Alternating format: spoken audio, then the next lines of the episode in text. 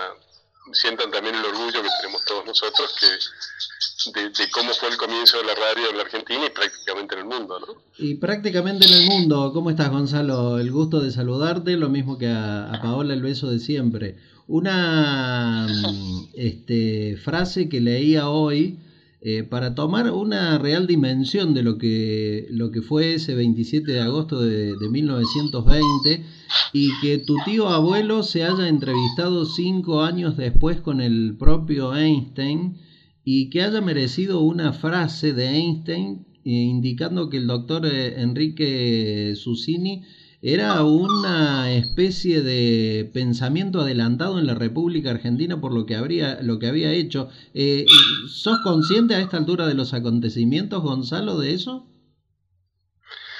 Mirá, Mariano, bueno, primero muchísimas gracias por todo. Realmente eso en mi familia yo nunca lo había oído. Realmente, mira cómo son las cosas.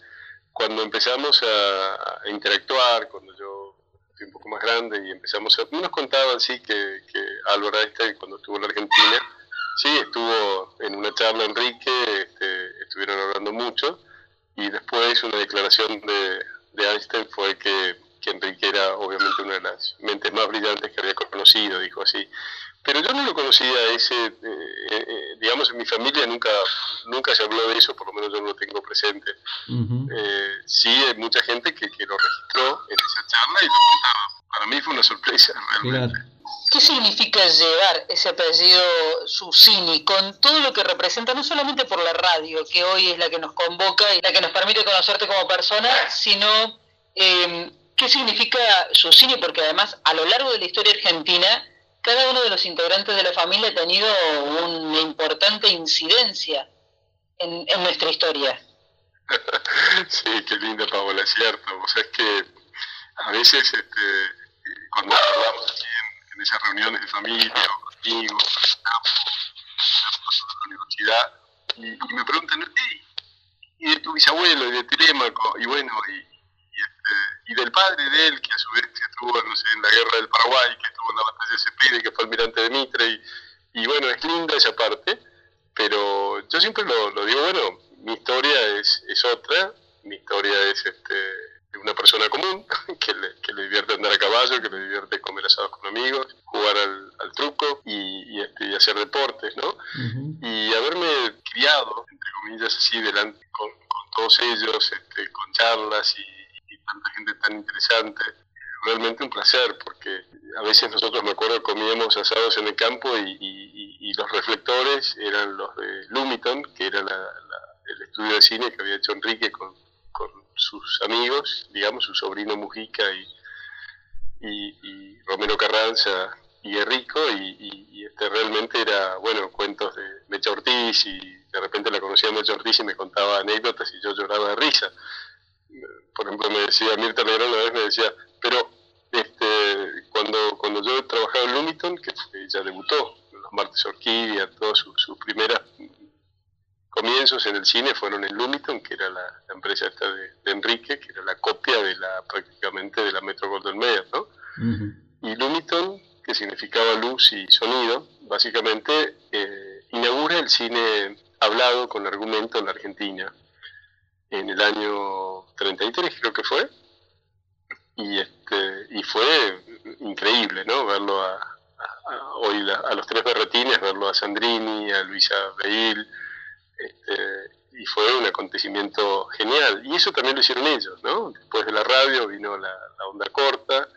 La onda corta permitió se llamaba una empresa llamada Vía Radiar. Pues ellos eran ingenios locos. Hacían de repente lo de la radio y, bueno, lo tuvieron unos años y la vendieron y ya con esa plata invertían en, el experimento que seguía, que era eh, bajar las tarifas de las comunicaciones internacionales en una forma estrepitosa, creo que 10 a 1.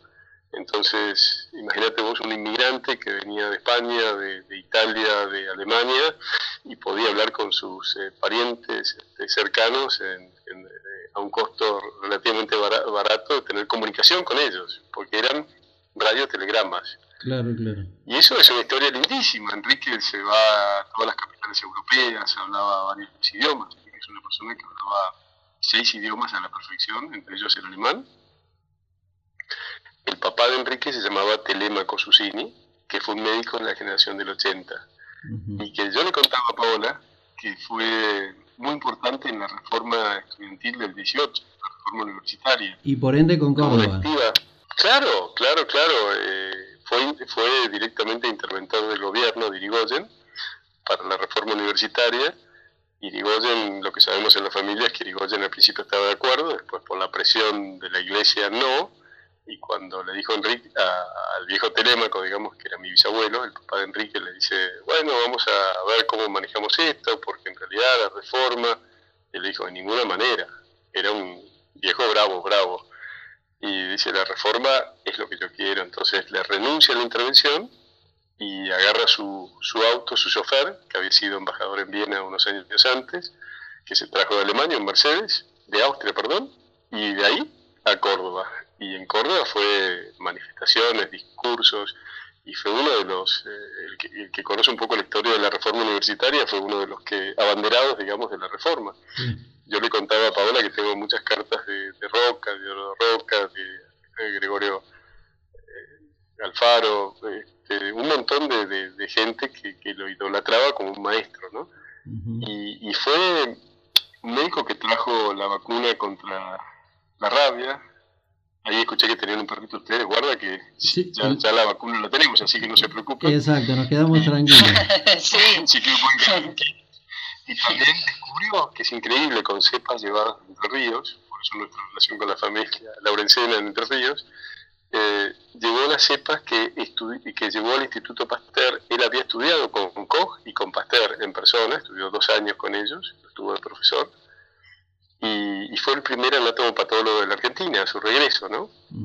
Es el, el, que alguna vez leyó Juvenilla de Miguel Cané, eh, el protagonista, el, el, Benjamín del grupo de amigos en el cual se inspira Miguel Cané para escribir Juvenilla, es eh, el viejo Telemaco Susini, que era un alumno del Colegio Nacional.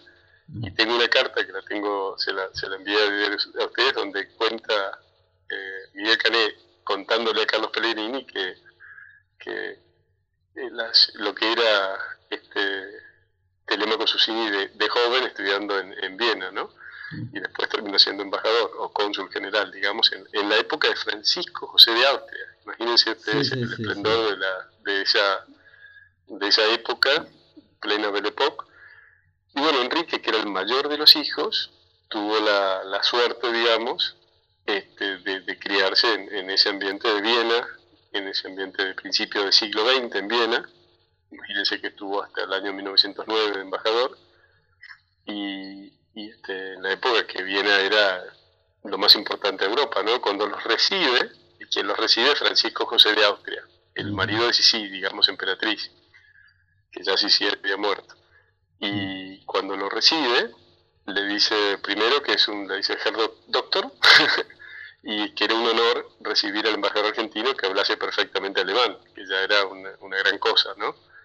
Cuando vos tenés un, sos embajador y tenés el, idioma de origen y lo podés hablar perfectamente, eh, ya es una carta, una credencial muy importante de entrada, ¿no?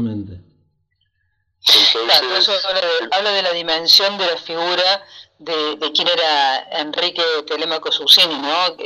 Todo lo que lo rodeaba, todo ese halo de cultura, de, vínculos, de relaciones, de viajes, que, bueno, podían mostrar eh, la trascendencia de lo que de lo que estaba haciendo, ¿no?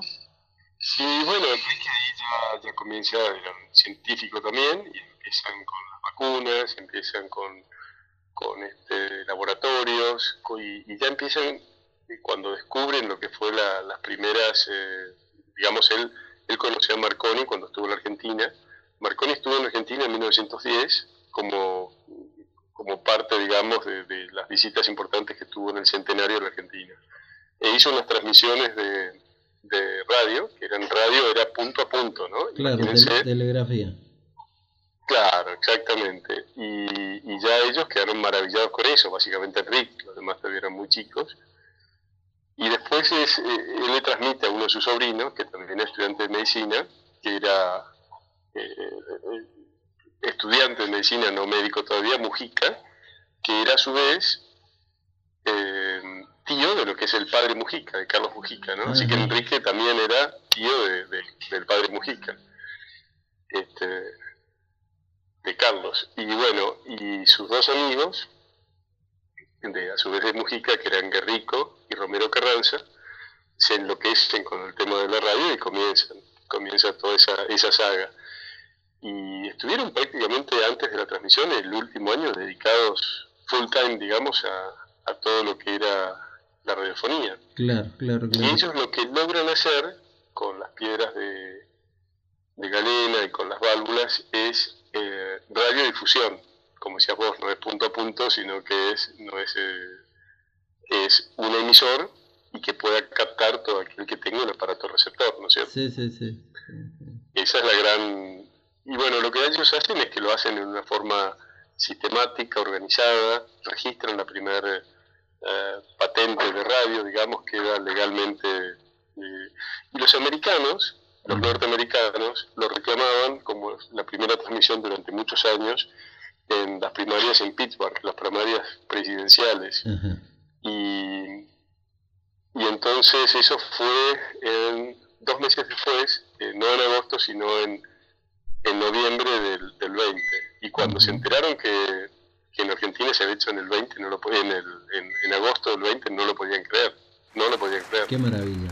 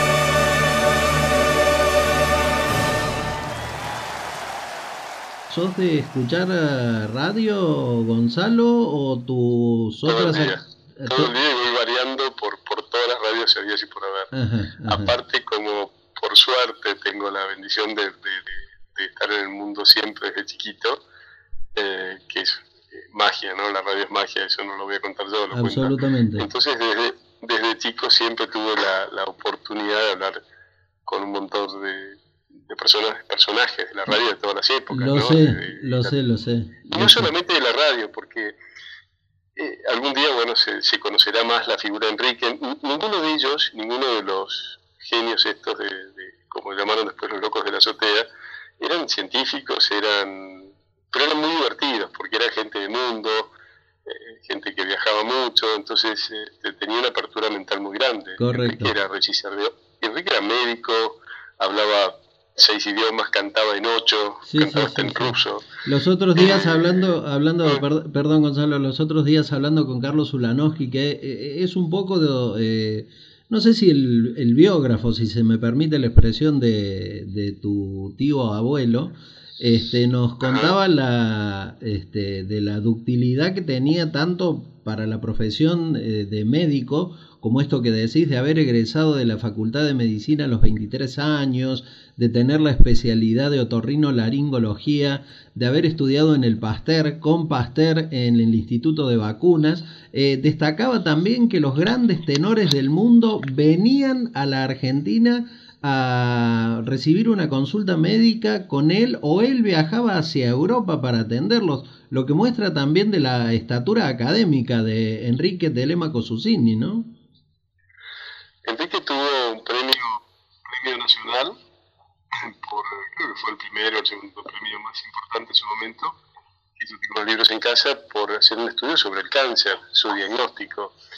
Eh, eso fue, claro, estudió, mi abuelo también estudiaron física, química en París, en, en Roma, en Berlín, tuvieron mucha, en esa época, muchas posibilidades, digamos, que no estaban al alcance de cualquiera, y eso fue muy bueno para ellos, ¿no? Claro. Pero además, este, Enrique era profesor de canto y violín, Así es. eh, como decía, sí, fue regisseur de ópera, Sí, dirigió sí, el y- Colón, dirigió, bueno, creó los elencos estables del, Del Colón.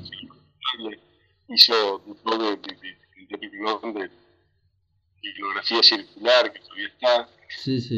Bueno, fue director de cine en Italia, eh, digamos, él dirigió a, a Vittorio De Sica, eh, filmó en Italia en Cinecittà, fue director de, de, en las termas de Caracalla, fue director en Roma, de la- fue director de la Scala de Milán, en. Austria, después vino la guerra y eso interrumpió toda esa parte. Claro, claro. Claro, la, la, pero la guerra no, no les interrumpió, este, leía también eh, la expectativa, la ansiedad en el marco de un mundo conmocionado por lo que estaba pasando para seguir estudiando y proyectándose esto de lo que ocurriría años eh, después en la primera transmisión de radio, ¿no? A los, a todos los locos de la azotea, por llamarles este comúnmente.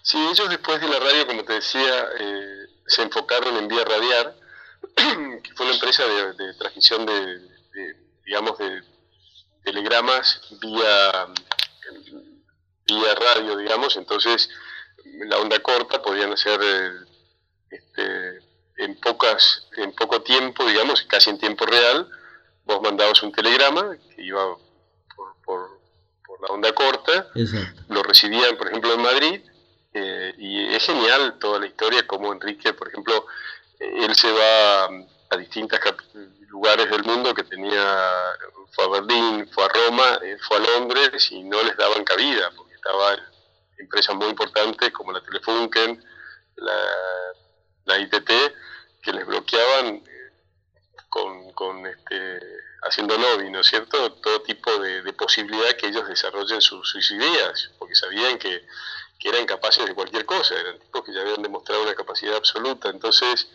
eh, Enrique contaba, yo era muy chico, pero mi abuelo después me contaba los cuentos, por ejemplo, que él estaba, no sé, en el Ritz de París y, sabía que había tipos que lo estaban siguiendo de determinadas compañías este, muy importantes para ver qué estaba haciendo o De película, de y bueno, él, él, por su, de película, sí, y él con, con sus contactos y, su don de gente, digamos, pero tipo que llegaba a cualquier lado porque todo el mundo lo conocía o conocía a alguien porque sabía que, como decías vos, o de, pensar que él lo había atendido a, en su garganta a Caruso, a, María Calas, a, bueno, a Caruso lo recibió en Buenos Aires, a Luigi Pirandelli, Pirandello, por ejemplo, estrenó obras eh, y fue premio Nobel de Literatura en Buenos Aires con Enrique, cuando se dice alguien. Mm. Este, y bueno, entonces él, gracias a eso, pudo llegar a Alfonso XIII, que era el rey de España en ese momento, y más que nada se pudo, pudo hablar muchas veces, y bastante amigo de, Primo de Rivera, que era el mandamás, digamos, un dictador en España, pero era en ese momento quien manejaba los, el hombre fuerte de España, y logra eh, desembarcar con una super antena que pudo instalar comprando 150 a 150 personas distintas, eh, pequeños, eh, digamos, españoles que tenían ahí en Madrid su, su, tierra, se las pudo comprar como en lonjas, así, y ahí instalaron antena, que fue una inauguración, fueron, este, bueno, todas las autoridades de España, Primo de Rivera, era como el presidente, era el presidente en ese momento, y logran instalar la antena. Y fue una en, pocos meses se quedaron con casi todas las comunicaciones entre Europa y, América, porque también incluía Paraguay, también incluía Uruguay, eh, tenían otra, bueno, en, Canadá. Entonces, y al poco tiempo se lo venden a la ITT en una cifra eh, increíble. Eh, era el equivalente a un barco transatlántico, imagínate vos el, el, valor de eso que tenía. Y ya esa plata en pleno, en plena, este, fue en el año 30, plena crisis del mundial, digamos, claro, claro, la crisis de Estados Unidos. ¿Qué hacen? En vez de guardarse la, plata y embucharla y decir, bueno, me voy, no, se fueron, estuvo Enrique mucho en California, estuvo en, Europa otra vez, e investigaban todo lo que fuese con relación al cine. Estudió cine, estudió producción de cine, sistemas de sonidos, contrató hasta un húngaro que fue extraordinario, y con eso fundaron Lumiton, en, en Munro, que fue, eh, digamos, el equivalente a la Metro Golden Mayer en Argentina. Sí, sí, Hicieron 99 películas, eh, fue algo colosal.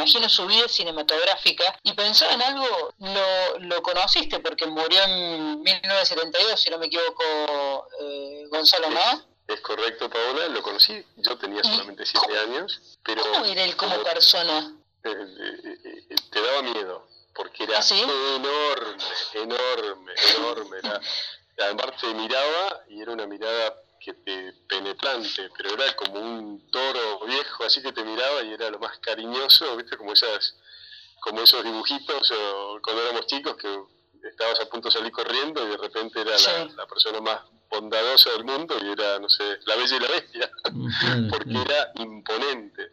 Entonces, eh, yo tuve la suerte en, los veranos en Pinamar, mi abuelo como era el menor, el, chiquito le decían, este, Enrique le decía chiquito, eh, me llevaba a, a, la casa de Enrique y nos quedábamos, mi abuelo tenía su casa en Pinamar a dos cuadras, Enrique sobre el mar, ahí cerquita, y y bueno, me acuerdo que aprendí a nadar en la pileta de él y con, con él casi en los brazos y después este, tocaba el piano, porque era genial. Por ejemplo, te decía, hizo Telpin, que es la cooperativa de teléfono de Pinamar, que es una empresa sensacional, y y este, me contaba el ingeniero yo, que es una de las familias pioneras también de Pinamar, y me decía, no sabes, dice Enrique, tenía ya setenta y pico de años, nosotros treinta y pico, y no le, no le alcanzábamos, nos hablaba a la mañana temprano, ya bueno, hay que hacer esto, hay que hacer lo otro, terminaba el día y era probando equipos y sacando equipos, y, y después terminaba todo eso, volviendo a tu pregunta cómo era, y, cuando terminaba el trabajo, decía, bueno, finalizado, el día terminó, este, esta noche están invitados a casa que cocinaba él cocinaba como los dioses, todo el mundo decía. Entonces después de eso sacaba, abría el piano, un piano un Stingway de cola, y tocaba y cantaba en distintos idiomas, y, y, tenía un, perro que era un fakir, un este, genial, era un pastor escocés, vino el perro, y él se ponía a cantar el perro como si fuese como un aullido eh, acompañándolo, y no era que tocaba mal el piano, era profesor. Y, y entonces eh, era genial, porque empezaba la mañana trabajando y terminaba en su casa tocando el piano de cola y cantando con, con todos eh, acompañando. Era muy divertido. Y eso me, quedé, pensando en, él como persona, digo, porque siempre que en, las poquitas veces que hemos charlado, eh, siempre rescatas las historias divertidas, eh, los momentos divertidos, siempre todo en términos de, de, felicidad, de alegría, y eso imagino que debe haber tenido un montón de historias como todos, pero digo, eso de rescatar lo, divertido eh, en esa intensidad de vida que tuvieron todos los Susini, eh, decía que eran 11 hermanos y entre los hermanos este, también eran todas personas con ese nivel de intensidad en, su vida cotidiana. Mira, María Carolina, por ejemplo, que era una de las mayores, eh, era genial, fue periodista de la prensa básicamente, y durante la Segunda Guerra se pasó viajando, y más que nada de Alemania a Suiza, llevando eh, dinero y joyas de las personas que estaban en campos de concentración, de sus familias o, con el pasaporte argentino, como también era, tenía pasaporte diplomático, eh, salvó un montón de gente, imagínense en esa época, eh, y así, porque en ese momento tener un pasaporte argentino, que era un país neutral, y encima ya de periodista de de medios, digamos, de la prensa, era un salvoconducto, entonces se aprovechaba para ayudar a un montón de gente. Eh, ella también le hizo, Enrique tiene entre 60 y 70 obras de teatro eh, creadas por él o, adaptadas a, cuentos o al cine por él. Este, la primera tiene en un viejo patio porteño que se llama, que es la Premio Nacional. Los Tres Berretines fue la primera película hablada dirigida por él. Tuvo la primera eh, vista o película de cine, digamos, que ganó un premio internacional en Argentina, que fue la Copa Volpi en Italia, en Venecia, con Lola Membrives, que dirigida por él. Nada más. Se llamaba Embrujo. Claro, claro, Sí, el primer premio de cine, digamos, internacional de toda la Argentina, lo logra él como director de Embrujo. Claro. actuaba Lola Membrives. Hay que hacer todo lo posible para hacer la película de, de de la familia Susini, iba a decir de Enrique Telémaco, pero me parece que de la familia, porque es cinematográfica. Sí, muy divertida, como te digo, porque tuvieron también este un protagonismo justo en, cada lugar. El, abuelo de Enrique fue este, estuvo con Mitre en la batalla de Cepeda, fue capitán de uno de los barcos de guerra, eh, y bueno, después terminó desaparecido en la última, prácticamente la última batalla de la guerra del Paraguay, pero era de la avanzada de Mitre, él vivía en San Nicolás, eh, estaba retirado de la Marina de Guerra, que venía de, Grecia en realidad, porque su es de origen griego, aunque no lo creas, y, y, este, y Mitre también, porque por más que lo hagan pasar por español, yo tengo las cartas y todo en casa donde le, le pide Mitre y le agradece la ayuda porque dice, bueno, no se olvide que somos paisanos, y era porque era en realidad Mitríades. Claro, claro. El, padre de Mitre, el abuelo de Mitre era de origen griego, y este, entonces confiaba mucho en él y fue en la avanzada al Paraguay, y desapareció la última batalla, o una de las últimas, pues yo no soy un especialista en, Paraguay, que, que, fue la del Sauce o Boquerón. Claro, claro, este, claro. A veces pienso que, que ¿Qué se quedó? con alguna paraguaya por allá. Igual, ¿Por qué no? ¿Por qué no? Pero, ¿Por qué no? ¿Por qué no? Pero, pero, pero, ¿por qué no? Ojalá, pobre hombre. Exacto. Después, este, Enrique te decía, después de, de, también fue el creador, lo que pasa es que ya entramos en, en, en, esa época un poco más política, ¿no? Porque después del 30 este, las cosas se le fueron complicando en Argentina con el asunto de los permisos, la burocracia, ¿no? Ya un gobierno militar, después uh -huh. este, en la época de Perón también fue complicado, si vos no eh, ellos siempre tuvieron que buscar para todos los proyectos que vinieron después. Bueno, de hecho, Lumiton deja de trabajar un poco por todas la, las, las, condiciones laborales, como, como cambiaron. Uh -huh. eh, a mí me contaba el hermano de Talleyrand, Josecito, por ejemplo, que él tenía su dirección en Lumiton. Era en la avenida Mitre, en Munro, y, y esa era su dirección. Y, y era su casa. En su, en su documento, era su casa, porque ellos tenían pasión. Claro. Los actores, los directores no salían durante días del lugar hasta que no terminasen, porque hacían cuatro películas por mes. Qué barbaridad. Entonces eran una máquina de, de, trabajo, pero uno hacía de tiracables y el otro hacía de iluminación. Después sí, el que hacía sí, iluminación agarraba la máquina y era pasión y todos aprendían. Después, bueno, con ese cambio de división del trabajo y todo, hicieron que casi todo eso, en vez de proteger el trabajo lo hicieron inviable. Claro, claro. Y claro. lo mismo le pasó, Enrique tuvo otra genialidad, que eso ya fue a título más personal, que fue el primer, digamos, este, festival de cine del Mar de Plata.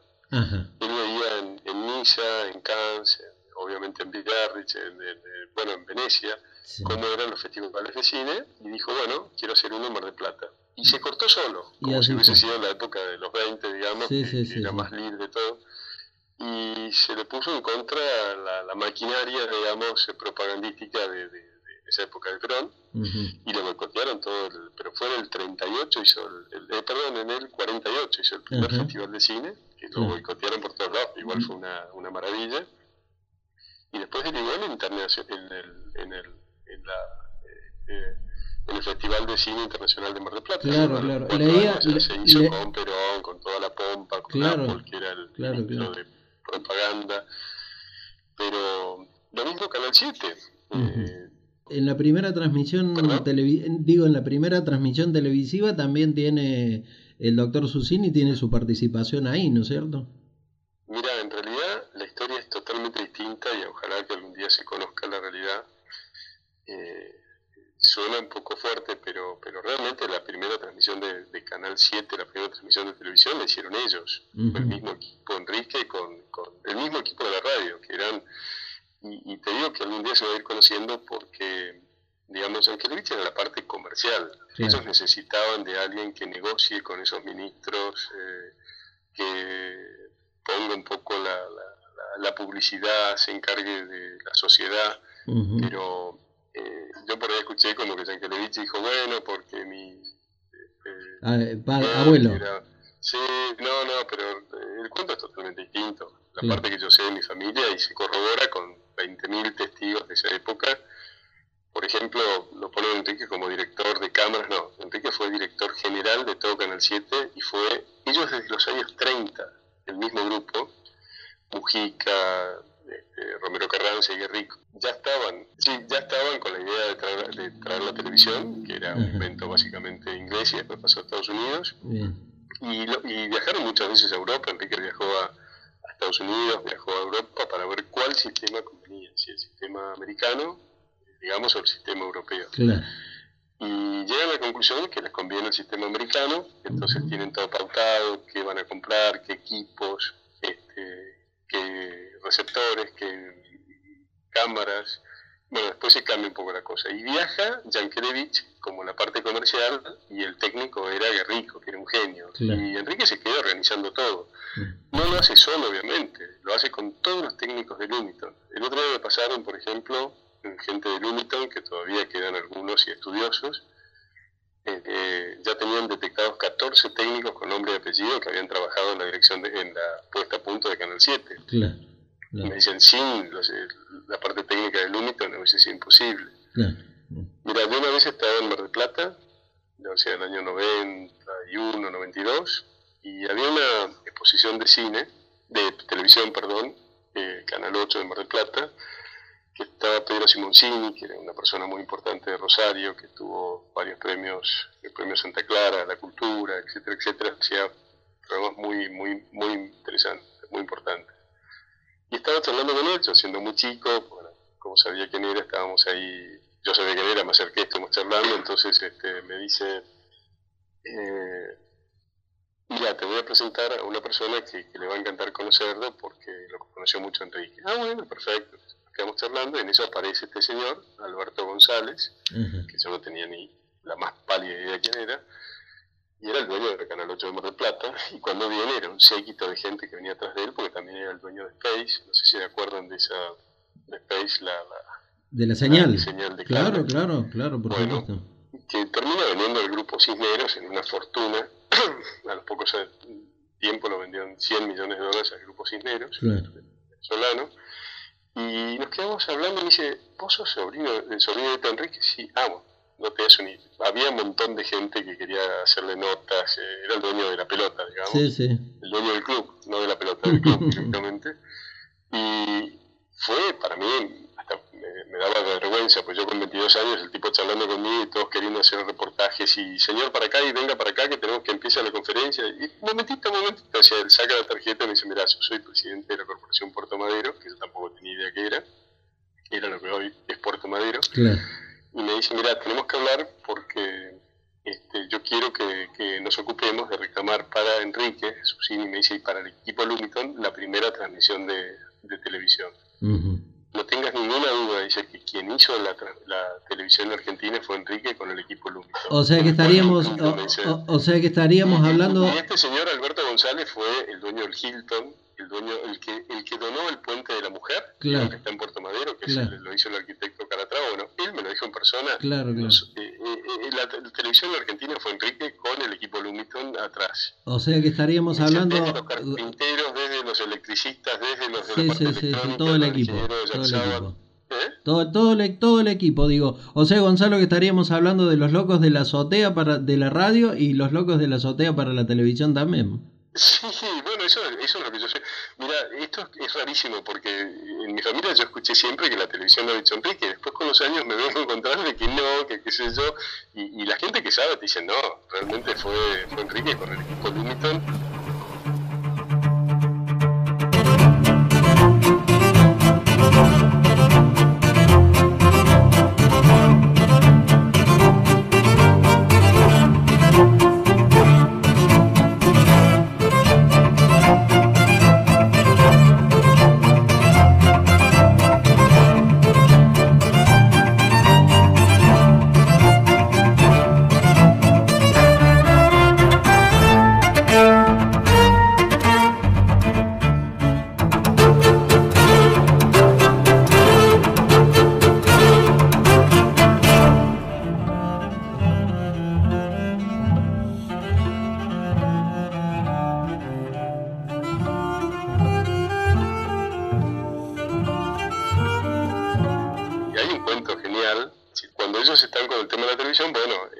Momento, en la época de Perón, digamos, tenían que todo pasar por, por la parte estatal, ¿no es cierto? Era un Correcto. poco la- las reglas del juego a- en ese momento. Entonces, eh, ellos ya venían, este grupo de, con Guerrico, con Romero Carranza y con el sobrino Enrique Comujica, como locos para traer la televisión. Y se les abre una oportunidad con Eva Perón, porque Eva, recordarás que era en ese momento, bueno, ya era la mujer de Perón, pero había sido actriz de radioteatro. Pero por supuesto. Y ahí, por supuesto. y ahí sí tenía mucha vinculación con Yankelevich. Exacto. Pero Yankelevich estaba muy, eh, eh, tenía muy mala relación con Perón porque, según me contaba mi abuelo, ¿no? Eh, tenía un problema que es, era dueño de, de, de, una cadena de radio ya en ese momento, en los años 40, se hizo muy fuerte en los años 30, y, en un momento estaba en un discurso Perón, como ya como presidente, y alguien que no había sido por Yankelevich, no tuvo la culpa de don Jaime, le interfiere la señal y dice, no le quiere nada, es un mentiroso, una cosa así. Se armó un escándalo, imagínate, en esa Me época. imagino. Bueno, a Yankelevich le decomisaron la radio, se la confiscaron, digamos, lo sacaron del, Sí, sí, de, sí. de Del todo, sistema. sin nada. Y, y Yankelevich inclusive se quedaba sentadito eh, esperando en casa del gobierno y Perón no lo atendía y lo tuvo así no sé cuánto tiempo. Bueno, entonces ahí dijeron, uy, ¿qué hacemos para llegar con la televisión? Entonces pidieron una audiencia con el señor presidente en ese momento, con Juan Domingo Perón, se las da de inmediato y va Enrique, va Guerrico y va este, Jaime Yankelevich. Que ellos decían, bueno, vamos a ver cómo, cómo nos va en esta reunión, que era básicamente para pedirles permiso para la primera transmisión, para tener vía libre, digamos, para, la, para traer la televisión a la Argentina. Entonces van medio asustaditos y cuando llegan ya Perón los atiende bárbaro. Eh, para sorpresa de ellos estaba Eva Perón también en la reunión, que ya fue una distensión total porque lo conocía mucho Enrique Claro. y a Yankelevich obviamente. Entonces, eh, ahí nomás Juan Domingo Perón le dice, mire, doctor, este, ya sé a qué viene, ya sé cuál es el motivo de la reunión que han solicitado, y para que usted no se inquiete, para que ustedes no se inquieten, de- le- desde ya les digo que, que está aceptada la, la propuesta. Todo lo que propongan lo vamos a, a aceptar, porque ya sabemos que viejo zorro, Perón ya sabía todo. Por supuesto, y por supuesto, por supuesto. Entonces eh, salta ahí Evita y le dice a, a- a Enrique, mire doctor, usted no se acordará, pero yo lo mira a Perón y se era muy graciosa parece. Entonces lo mira Perón, le guiña el ojo y le dice, yo era el amante de un coronel, todo actuado como si fuese radioteatro. ¿no? Entonces Enrique se hace el sorprendido y dice, y por eso no me dejaron entrar una vez a Radio Belgrano, me dejaron en la puerta, me cerraron las puertas en las narices. Dice, Claro. porque era el amante de un coronel. Claro. Entonces, lo miraba Y, Perón. y, y después ¿Por qué está, de meterse? está después la... me dice, y gracias a usted, dice que hizo un llamado a Radio Belgrano, inmediatamente me abrieron las puertas. Parece Claro, que Enrique se había enterado de eso, llamó a Radio Belgrano y dijo, soy fulanito de tal, inmediatamente le abren las puertas a, Eva Perón. Claro. Porque a una persona, a Eva Duarte, por una persona por sus eh, temas particulares no se la puede dejar Por afuera de- supuesto, por de supuesto. Gonzalo, eh, mm, la verdad que uno queda impactado, con, en primer lugar por tu capacidad de relato en todo esto y en segundo lugar y ahí pegadito en la figura de, de tu tío abuelo, sin lugar a dudas. Eh, cuando yo te preguntaba recién si escuchabas radio, eh, me gustaría que me cuentes de qué manera lo haces, como una, un oyente común o como eh, con- sabiendo, conocedor de que tenés la sangre susini con todo lo que eso significa a la hora de No, escuchar algo. Por supuesto que oyente común, como tiene que ser. ¿Y qué tipo no de soy, radio te gusta? eh, nada más que, que haber oído todos los cuentos de chico y nada más. Ojalá, eh, me encantaría tener la, la mente de, de Enrique, pero obviamente que no. Ujú. Este, lo que tengo es la capacidad de disfrutar muchas cosas de las que ellos han creado o, o dirigido o fueron pioneros. Y eso me ha permitido también, eh, con mucho agradecimiento lo digo, e interactuar con gente muy importante siempre o gente muy eh, formada, con buenos principios. Este, por ejemplo, hace unos días eh, hablamos largo, largo y tendido con, con Julio Lagos, por ejemplo, que es un Claro, placer, es un claro, señor claro, que es un caballero. Hablamos mucho de, de Augusto Bonardo, que Enrique Ujú. le tenía mucha estima. Eh, Augusto Nene Bonardo fue un caballero también en los años 60, 70, Sí, un sí. programa en los 80, se llamaba La, la Gente. Eh, tipos y personajes también de Buenos Aires. eh, pensar que Enrique lo, lo- lo- también lo, lo tuvo de paciente, digamos, y lo dirigió a, a Carlos Gardel. a- Ah, lo tuvo de paciente a Gardel, eso, eso no lo sabía, no lo sabía, lo tuvo de paciente a sí, Gardel. Sí, inclusive el cuento en casa es que le, le aconsejó por una semitono que tenía. Eh, eh, Gardel creo que en la época quería cantar ópera y Enrique le dijo no, la voz para esto no te da, seguí como estás, luego tenés que separarte razano porque por el tema de tus cuerdas vocales tienes otra potencia con relación a él. Y se conocían mucho.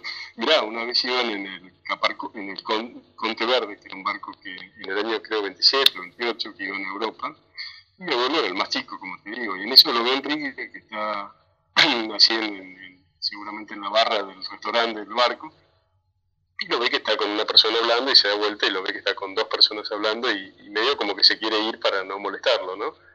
Y Enrique se da vuelta y le dice, Hernán, vení, vení, te voy a presentar a los amigos. Entonces, este, Hernán, mi abuelo, va ahí, le, lo saluda, le da la mano y se te va a presentar a Carlos Verdel y le da la mano y a Irineo Leguizamo. Y mi abuelo, estudiante de medicina en ese momento, fanático de todos ellos. Y no era Leguizamo solo, no era Leguizamo como el tango, no, no, el tango, no era Leguizamo solo, era con Gardel. claro, entonces este, mi abuelo era un burrero viejo, estudiante de medicina, le dice una de mis tías abuelas, ay, qué lindo, yo me acuerdo ese cuento, qué emoción, porque Carlos era tan espléndido. ¿Qué Carlos ni Carlos? Dice, Leguizamo viejo nomás. claro, como el ahí está. Ahí está, ahí está. Gonzalo, bueno, como te decía, verdaderamente impactante la vida del doctor Enrique. Eh, nos impacta también la forma y el relato y lo entrañable que lo, que lo haces. Agradecerte este espacio que le has dado a, Radio Universidad. Y bueno, eh, contarte entre nuestros amigos, en nuestros amigos de la radio y proponerte que sigamos siendo los locos de la azotea. Bueno, la maravilla es ustedes, lo que hacen, el programa que hacen, ya me enteré, ya estuve mirando, así que felicitaciones y, ojalá que, por supuesto, sigamos en contacto, siempre, obviamente que la, radio nos une. Exacto. Y, este, y nos une a todos los argentinos. Bueno, y nos faltó, y te faltó un detalle que no dijiste de tu tío abuelo y que yo te lo voy a marcar en este momento.